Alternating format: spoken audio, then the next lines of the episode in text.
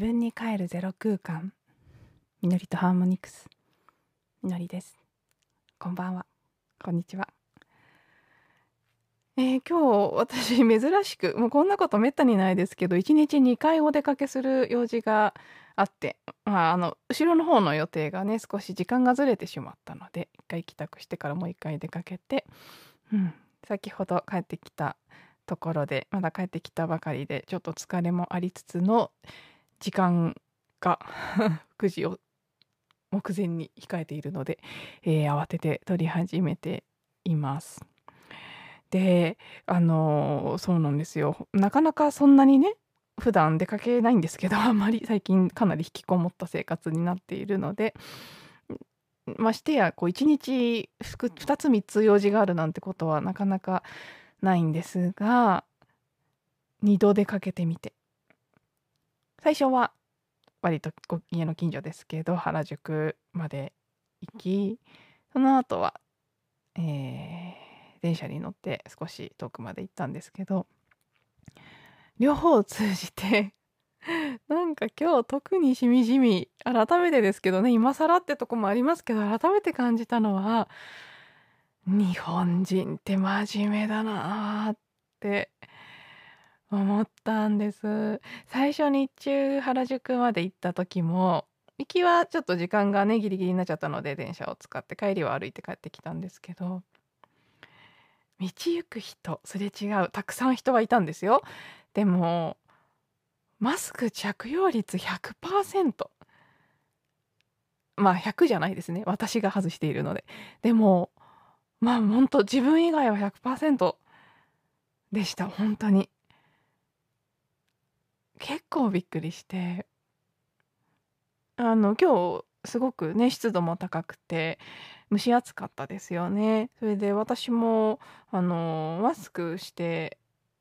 歩いてるとかなり息苦しくなる感じだったのでまあもともとあんまり私はあのどうしてもしなければいけない場面以外は基本的に外してしまう方なんですけど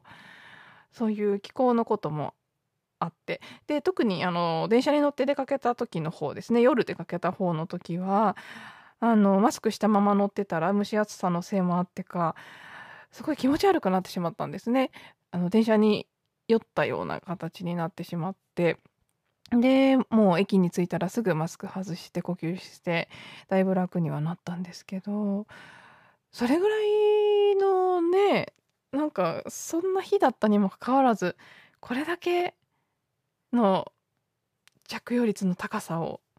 維持しているこの国って一体？うん。夜帰ってくる時も駅構内もかなり人通りが多い駅なんですけどずっと見てましたけどマスク完全に外して歩いてる方は1人だけでしたね。私以外1人だけ女性で。あの顎に下ろしてるとかでもなく完全にしないで歩いてる方見つけましたけど他はまあ鼻出してるとかね少しこうずらしてるとかはありますけどうんつけてない人は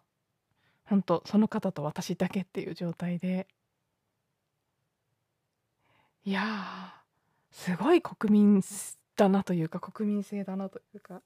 なんか今更ながらね改めて感じてしまってそんなことを思いながら歩いてたら家のすぐ近くにあるレンタルスタジオがあるんですね。結構大きな。でさまざまなダンスのクラスとかをやってるんですけど今日はあのヨガ。でも静かにやるヨガじゃなくて音楽とかかけて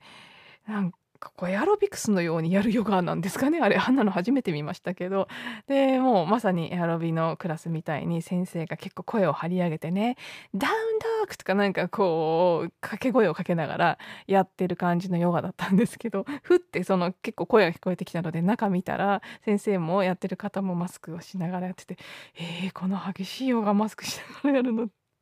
かなり危険だと思うんですけどこの暑さの中って。思ってそれも驚いて 少し前に子どものねダンスのクラスヒップホップのクラスもやってたんですけどそこでもみんなマスクしててそれも小さな子たちだったのでうわーってちょっと私はむしろマスクをしてその運動をすることのリスクの方が気になってしまって怖いなって実は今日もそのヨガのシーン見た時怖いなって私は感じたんですけどなんか何が怖いってなかなかうまく言えませんけど何かが怖いって思ったんです。なのでとっさにクリーニングをして、えー、そこから立ち去ったんですけど。うん。このね分かりませんけど多分欧米の他の国に行ったらしてない方もっといると思うんですよね。あの緊急事態宣言中だったりしてもロックダウン中。まああの刑罰課されてる国とかまたちょっと事情が違ってきますけどでもそれでもなおマスクしないっていう選択をする人が少なからずいるんじゃないかと私は予想しているんですけど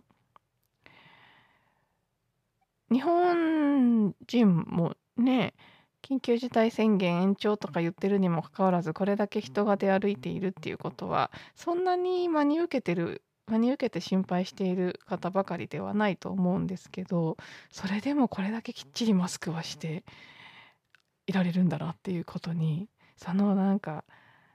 我慢強さ辛抱強さみたいなものとか規則だからっていうところのこう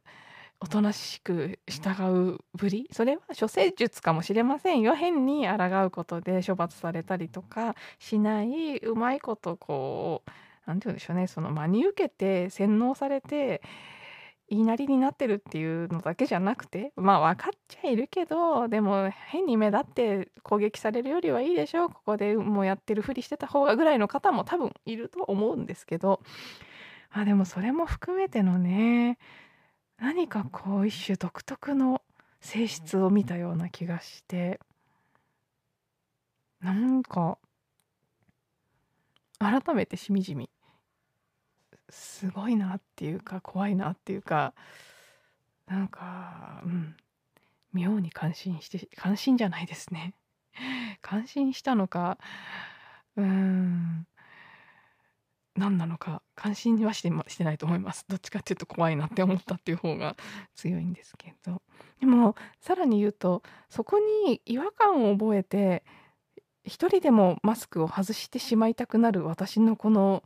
反骨精神みたいなものも何なのかなっていうのもちょっと思いました。意外とそういうとこ強いんですよね。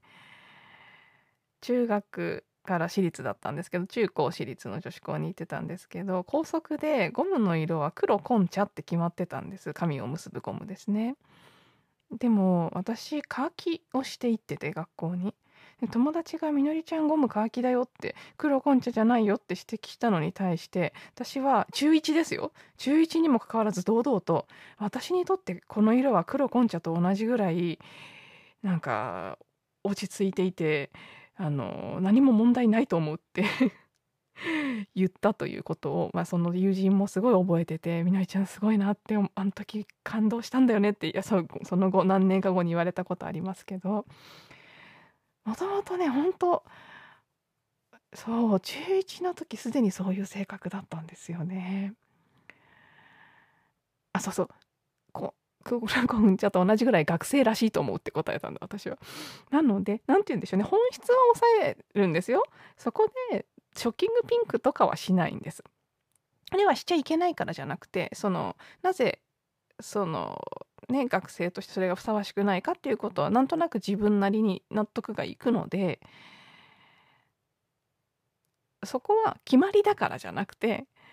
自分なりにその制服にそれは似合わないうちの学校の制服特に渋かったので似合わないしちょっとこう不適切な感じなのはわかるからまあ、まあ、それすらね別にいいよいいような気もしますけど今となってはでもその時代はまだそういう感覚もなかったですしそこまで浮いたり目立ったりする必要があるっていうことではないので私は目立ったり困らせたりするために規則を破るっていうのは全然ないですけど根拠のない規則を守る気もないんですよね。なので別に黒紺茶が良ければ乾きもいいでしょって言って堂々としてて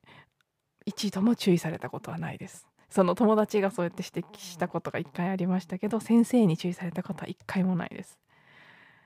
であの通学カバンを持ってはいもてか持って通学しなければいけないというがあの校則もあって通学カバン以外のカバンで通学するサブバック通学って呼ばれてたんですけどそれも禁止だったんですね。で結構みんな怒られてたんですけど私はなんか基本そんなに破ってないですけど何か特殊な事情があった時すごく荷物が重いとかあの楽器もやってたのでね楽器も持って何かの理由で特段これは無理って時はタブバック通学してたんですけど。それも私が心の底からこれは間違ってないって思ってるせいなのか先生と真正面からすれ違っても絶対注意されない人だったんですね。なのでねなんかそういうところってすごくあるな私の性質としてってもうなんか決まりだからとかって言ってただやるのは本当に好きじゃないんですよね。なので今だってそのマスク着用の効果っていうのを私が本当に認識してそこに合意してたら別にマスクはすると思うんです。それが決まりか決まりじゃないかと関係なくすると思いますし別に何て言うんでしょうね。特別誰かを困らせたいってことではないのでね。あと破りたい約規則を破りたいわけじゃないんです。でも納得がいかないものには絶対に従いたくないみたいなところはあって。あなんかこのな一種の気の強さというか妙なこう芯の強さみたいなもの？これは私の特徴だなって。日本生まれ日本育ちでもう完全なる日本人の両親に育てられたのにもかかわらずそういうものが誰から教えた教えられたわけでもなくあったっていうのは面白いですよね人間の性格ってそう考えてみると。うちの両親は絶対規則なんて破らないまあ母は多少ありあるかもしれないですけどでも父は絶対にもう規則は規則だからみたいなタイプですし父方は家系みんなそうだったのでその中に生まれ育ちそして普通に0歳から保育園に行ってその後公立の小学校に行って6年を過ごしって言って別に誰からも特殊な教育なり刺激なりを受けたわけではないのにね改めてなんか私のこの感覚もどっから来てるんだろうとか